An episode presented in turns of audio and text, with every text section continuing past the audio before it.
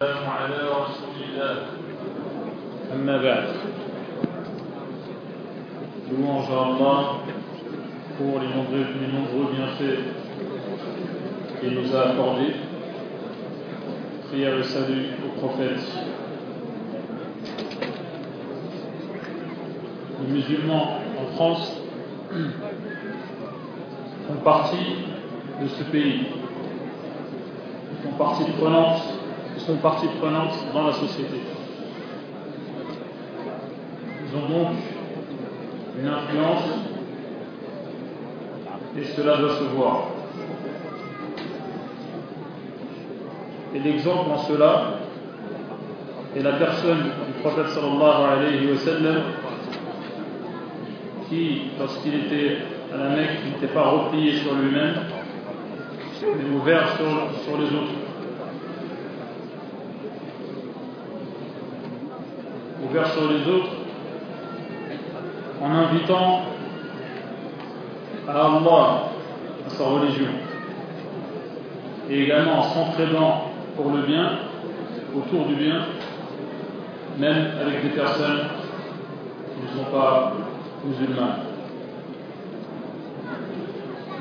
Et dans ce pays, il y a différents mots qui traversent la société, des mots psychologiques, des crises familiales, sociales, économiques et autres. Et c'est donc l'occasion de se rapprocher d'Allah subhanahu wa en proposant à la société dans laquelle, nous vivons de remèdes efficaces puisés dans notre religion à partir du Coran et des hadiths en installant, une interaction entre nous et le reste de la société. Le musulman vivant en France ou ailleurs d'ailleurs doit se targuer de certaines qualités. Premièrement, le croyant est pur. Tous ses actes à Allah subhanahu wa ta'ala et à personne d'autre. Sa vie est entièrement vouée à Allah subhanahu wa ta'ala. Le croyant vise à métamorphoser sa vie pour qu'elle soit complètement consacrée à Allah subhanahu wa ta'ala et en ayant une influence sur autrui dans ce sens. Car les cœurs des gens dépendent d'Allah subhanahu wa ta'ala et Allah informe que tous ceux qui ont la foi et qui agissent correctement, Allah va faire en sorte qu'ils soient aimés, qu'ils soient aimés de lui-même et qu'ils soient aimés par les gens, comme cela fut le cas de Moïse. Lorsqu'Allah dit à son sujet qu'il a fait en sorte que les gens éprouvent de l'amour envers lui. Et quand Allah aime une personne, il le dit à Jibril, qui le dit dans le ciel, et ensuite sur terre, la popularité de cette personne s'installe. Et cette popularité sur terre, où le bon accueil qui est réservé aux musulmans qu'Allah aime, est un bon accueil de la part des musulmans eux-mêmes et également de la part des non-musulmans, qui, même s'ils ne se convertissent pas à sa religion, au moins le respectent. Il faut donc dire que, à cause des nombreux problèmes rencontrés en France, n'est autre que notre propre comportement et notre propre attitude. Car Allah promet de faciliter les choses et de ménager les issues à toutes les personnes qui lui obéissent et qui concrétisent la taqwa, c'est-à-dire qui obéissent lorsqu'il s'agit d'agir ou de se retenir et qui considèrent vraies les informations venant de sa part, de la part d'Allah. Il peut donc y avoir des pressions sur les musulmans et des moments difficiles à vivre. Et cela doit le pousser avant tout à se remettre en question et à revenir vers Allah subhanahu wa ta'ala et à puiser sa force dans l'endurance et dans la prière. C'est ainsi que, après la crise, il y a la détente. Et il y a de nombreux exemples tout au fil, tout au long de l'histoire qui prouvent cela. Deuxième élément, c'est le fait de concrétiser les bonnes manières musulmanes. Lorsqu'on observe le prophète sallallahu alayhi wa on se rend compte qu'il était exposé à de nombreux désagréments, qu'il a fait l'objet de nombreuses manigances et ruses, mais Allah lui a toujours donné le dernier mot. Et Allah subhanahu wa ta'ala nous informe dans le Coran que de nombreux mécréants souhaitent faire dévier les musulmans et leur faire quitter leur religion. Et à plusieurs reprises, le conseil donné par Allah subhanahu wa ta'ala, c'est de pardonner et d'adorer Allah subhanahu wa ta'ala.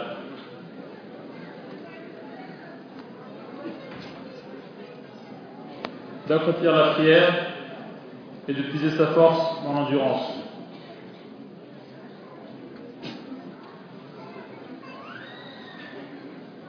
Celui qui observe la biographie du prophète verra que, alors qu'il se trouvait à Médine, qui est une terre musulmane, dont le chef est le prophète sallallahu alayhi lui-même, personne, et pourtant il est arrivé une fois que certains juifs aient dit au prophète sallallahu alayhi wa sallam Assalamu alaykum, c'est-à-dire mort à vous. Et le prophète sallallahu alayhi wa sallam a répondu et à vous également. Alors que Aïcha a renchéri en disant, en répondant de manière plus sévère. Et le prophète lui a dit qu'elle ne devait pas aller jusque-là. Et elle a dit au prophète sallallahu n'as-tu pas entendu ce qu'ils ont dit? Et le prophète de lui dire, et toi n'as-tu pas entendu ce que je leur ai dit? C'est-à-dire qu'il a dit, wa alaykum, et à vous aussi. Et Allah exauce nos invocations à leur sujet, il n'exauce pas leurs invocations à notre sujet. Et donc on se rend compte, comme cela est mentionné dans plusieurs hadiths, que la délicatesse est toujours ce qu'il y a de mieux à faire et que les résultats de la délicatesse dans l'agissement du musulman est toujours plus utile et plus fructueux. Cela ne signifie pas que les musulmans ne doivent pas réclamer leurs droits ce qui leur est, ce que, ce qui leur est dû et qu'ils ne doivent pas œuvrer pour lever l'injustice si elle venait à peser sur eux. Mais un des moyens justement pour réaliser cela, c'est le fait de revenir à Allah subhanahu wa ta'ala par le biais notamment des invocations. Et lorsque tu demandes à Allah subhanahu wa ta'ala, ne sois pas égoïste et demande à Allah en faveur de toute la communauté, en faveur de tous les musulmans. Un autre point important est le fait de multiplier le rappel d'Allah l'évocation d'Allah, la mention d'Allah, dhikrullah. Car celui qui fait cela aura en contrepartie le fait qu'Allah subhanahu wa ta'ala le mentionne. Il le mentionne, il parle de lui, et lui épargne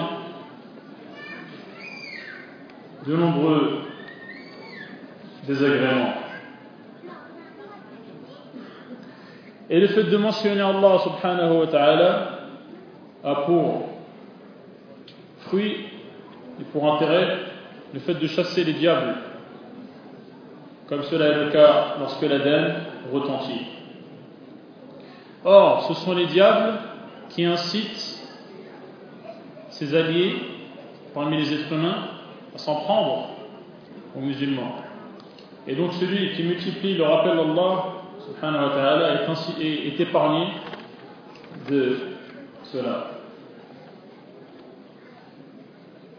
Il faut savoir que la crainte doit être entièrement vouée à Allah subhanahu wa ta'ala. Car tous les êtres humains, quels qu'ils soient, sont tous soumis à la volonté d'Allah subhanahu wa ta'ala et ne peuvent en aucun cas y échapper. Et Allah subhanahu wa ta'ala nous demande de n'avoir peur de personne d'autre que lui. Et le cœur est apaisé si la source de la peur est unique. En revanche, s'il y a différentes raisons et sources de ce sentiment, la peur, dans ce cas-là, la personne traversera un état d'instabilité ou vivra dans l'instabilité. À l'exemple d'une personne, comme vous savez, en France, nous traversons une vague de froid. Une personne qui se trouve dans une, dans une maison. Et les murs de la maison présentent différentes fissures. Il y a de nombreuses fissures. Et celui donc qui veut rester à l'abri du froid, il devra colmater cette fissure, colmater l'autre fissure, colmater l'autre fissure, il ne sait plus où donner de la tête. Et lorsqu'il va colmater une, il y en a une autre qui, qui, encore une fois, laisse passer le froid. Cette personne est donc dans l'angoisse perpétuelle. Alors qu'une autre, personne qui est dans une autre maison où il n'y a qu'une seule fissure, même si elle est plus importante, mais il n'y en a qu'une. Il est tranquille une fois que la fissure est colmatée et il n'a à vérifier et à redouter que de cette unique source. C'est la même chose pour ceux qui n'ont peur que d'Allah subhanahu wa ta'ala. Ils vivent un état paisible, contrairement à ceux qui ont peur de ceci et de cela. Une autre qualité qui doit être celle du musulman est l'endurance, sabre. Personne n'est à l'abri, personne n'échappe aux soucis et autres tracasseries de la vie. À commencer par les prophètes qui sont les plus éprouvés. Et plus les gens sont proches de leur statut, du statut de prophète, du niveau de prophète, et plus ils seront éprouvés. Et les musulmans ont pour belle qualité de savoir répondre au mal par le bien. Cela rapporté d'après le prophète sallallahu alayhi wa sallam qui imitait un autre prophète dont le peuple a fait saigner la tête ou le visage et dont le sang coulait sur son visage et il essuyait le sang en disant Seigneur, pardonne à mon peuple car ils ne savent pas. Pardonne-leur car ils ne savent pas. Également, Tufayl ibn Amr a invité la tribu de Daous pendant une longue période sans résultat. Et, il est venu se plaindre au prophète sallallahu alayhi wa sallam. Et le prophète sallallahu alayhi wa sallam s'est tourné vers la Qibla pour invoquer. Et les gens se, ont pris leur tête dans leurs mains. Ont porté leurs mains à leur tête et se sont dit c'est grave, il va faire une invocation. Mais est-ce qu'il a invoqué contre la tribu? Non. Il a invoqué en faveur de la tribu en demandant à Allah de les guider. Et At-Tufayl est reparti voir cette tribu et il a dit à sa femme et à d'autres proches Je n'adresserai la parole qu'après que vous, vous soyez convertis. Et ils se sont convertis en masse la nuit même, la même nuit. Et donc ceux qui se plaignent que leurs proches ne sont pas convertis ou ne sont pas guidés doivent savoir que c'est Allah qui guide qui il veut, mais que nous avons une mission à accomplir et quant au résultat, cela dépend d'Allah subhanahu wa ta'ala. Une autre qualité qui doit être celle du musulman est le fait d'avoir confiance en Allah subhanahu wa ta'ala et de compter sur lui et de savoir que tout vient de lui et que même si on fournit des efforts, celui qui fait parvenir au résultat, c'est Allah subhanahu wa ta'ala. Cela concerne le fait de gagner sa vie, ou cela concerne également les efforts qui sont fournis lorsqu'on invite les gens à l'islam. Et le prophète sallallahu alayhi wa sallam nous apprend que si nous avions réellement confiance en Allah, comme il se devait, Allah nous donnerait ce dont nous avons besoin, ce qui nous est utile, comme il le donne aux oiseaux qui partent le matin, qui partent au matin, le ventre vide, qui rentrent au soir, le ventre plein. Cela ne veut pas dire rester les bras croisés. Il faut agir et emprunter les voies qui permettent d'arriver aux objectifs fixés. C'est pour cela que le prophète sallallahu alayhi lorsqu'une personne est venue mendier, le prophète a dit le fait de partir, de couper du bois et de revenir, vendre ce bois est meilleur que de tendre la main pour mendier. On reçoit effectivement de l'argent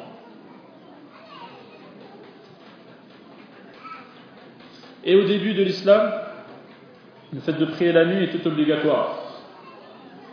Et ensuite, cela a été allégé, notamment en raison du voyage entrepris par certaines personnes pour gagner leur vie. Et donc, cela a été pris en compte par la religion. Une autre qualité qui doit se manifester parmi les musulmans qui vivent en France, c'est le fait de s'entraider. S'entraider avec ses frères. Même si cette personne musulmane commet des péchés. Et s'entraider concernant cette personne, c'est lui faire la morale, lui prodiguer des conseils de manière répétitive afin qu'il abandonne son péché. Et lorsqu'un compagnon a parlé en mal d'un homme qui buvait, qui a bu à plusieurs reprises et qui a subi la peine à plusieurs reprises, le prophète sallallahu alayhi wa sallam a dit N'aide pas le diable, n'aide pas le diable contre ton frère. Notamment à s'entraider au sujet de projets d'intérêt général, comme le fait de construire des mosquées, d'acquérir des cimetières, de bâtir des écoles, etc. Mais si on passe notre temps à se critiquer mutuellement, dans ce cas-là, on est à l'opposé d'un ordre religieux qui est de se comporter comme des frères. Et cela va à l'encontre de la fraternité obligatoire comme cela est mentionné dans les textes. Et si on ne réussit pas à s'entraider, alors au moins qu'on ne se divise pas. il faut savoir qu'Allah est avec les endurants. Et Allah, et Allah nous dit ne soyez pas comme ceux qui se sont divisés. Et il menace ces gens-là de subir un énorme châtiment. Cela signifie éviter les causes de la division, notamment le sectarisme, le fait d'être enfermé dans telle ou telle secte ou tel ou tel groupe basé sur l'appartenance à un madhab, un rite ou une tribu et qui fonde l'alliance et le désaveu, c'est-à-dire le fait de dire ceux qui sont avec nous sont les meilleurs et ceux qui ne sont pas avec nous sont les pires. Le fait de baser cela sur l'appartenance à ce groupe, à un groupe qui n'a pas pour référence le Coran et la Sunna. Cela fait partie de l'ignorance. La base commune des musulmans, c'est l'islam. Et il doit rester le critère d'acceptation ou non, d'alliance ou non. Cependant, les personnes qui se sont trompées sur ce point restent des musulmans qui doivent bénéficier de nos conseils. Allah subhanahu wa ta'ala dit qu'il est l'allié des croyants. Et l'alliance venant d'Allah est de deux catégories. La première est une alliance générale qui bénéficie à chaque croyant. Et la deuxième est une alliance plus particulière qui concerne exclusivement les croyants qui sont obéissants qui ont pour qualité at-taqwa. Le musulman est certain qu'Allah subhanahu wa ta'ala est avec lui, est avec les croyants, et qu'il défend sa religion, et qu'il lui donnera le dernier mot, n'en déplaise aux mécréants et polythéistes. Car Allah a promis cela. Et celui qui a promis cela est capable de tenir cette promesse. Et la problématique, c'est donc nous. C'est nous le problème. Avons-nous œuvré pour que cela se réalise? Et œuvrer pour que cela se réalise, c'est marcher droit, conformément aux ordres d'Allah subhanahu wa ta'ala. Nos cœurs doivent être liés à Allah pour ce qui est de la confiance, pour ce qui est de la peur, pour ce qui est de l'espoir. Et cela se manifeste par des actes comme le fait de prier en groupe à la mosquée. Et Allah subhanahu wa ta'ala fait l'éloge des mosquées dans lesquelles se trouvent des gens qui n'ont pas été empêchés par leurs activités commerciales de mentionner le nom d'Allah subhanahu et leur promet une énorme récompense. Il y a également l'adoration qui est zakah. Zakah et le jeûne du mois de Ramadan. Tout cela fait partie des adorations emblématiques qui doivent être euh, visibles. Et le fait de multiplier les actes optionnels, facultatifs également. Une des qualités des musulmans est le fait de se référer et de revenir aux sources de la loi religieuse, à savoir le Coran et la Sunna. Le Coran et les hadiths du prophète sallallahu alayhi wa sallam. Et aujourd'hui, nous, avons tout à apporter, à porter demain. Comme le fait de pouvoir se procurer un mushaf, un exemplaire du Coran, à un prix abordable, le fait de se procurer des cassettes et autres enregistrements pour écouter le Coran, ou le fait d'acquérir une chaîne qui diffuse et on sait bien que le fait d'écouter le Coran et de prêter l'oreille à la parole d'Allah est un moyen pour bénéficier de la pitié d'Allah. Alors pourquoi s'en priver? Pourquoi s'en priver alors qu'il est si facile d'écouter le Coran ou de le lire lorsque nous sommes en train d'attendre notre tour, lorsque nous allons pour être soigné chez le, médecin ou lorsqu'on est dans telle ou telle administration et qu'on attend notre tour. Il suffit de sortir son portable et de lire sur un programme les versets d'Allah subhanahu wa ta'ala. Et le rappel d'Allah apaise les cœurs. Et lire le Coran ou l'écouter ne demande aucun effort. Et pourtant, c'est un acte extrêmement important. Et le Coran est un intermédiaire entre nous et Allah subhanahu wa ta'ala, car il interviendra, la lecture du Coran interviendra en notre faveur le jour du jugement.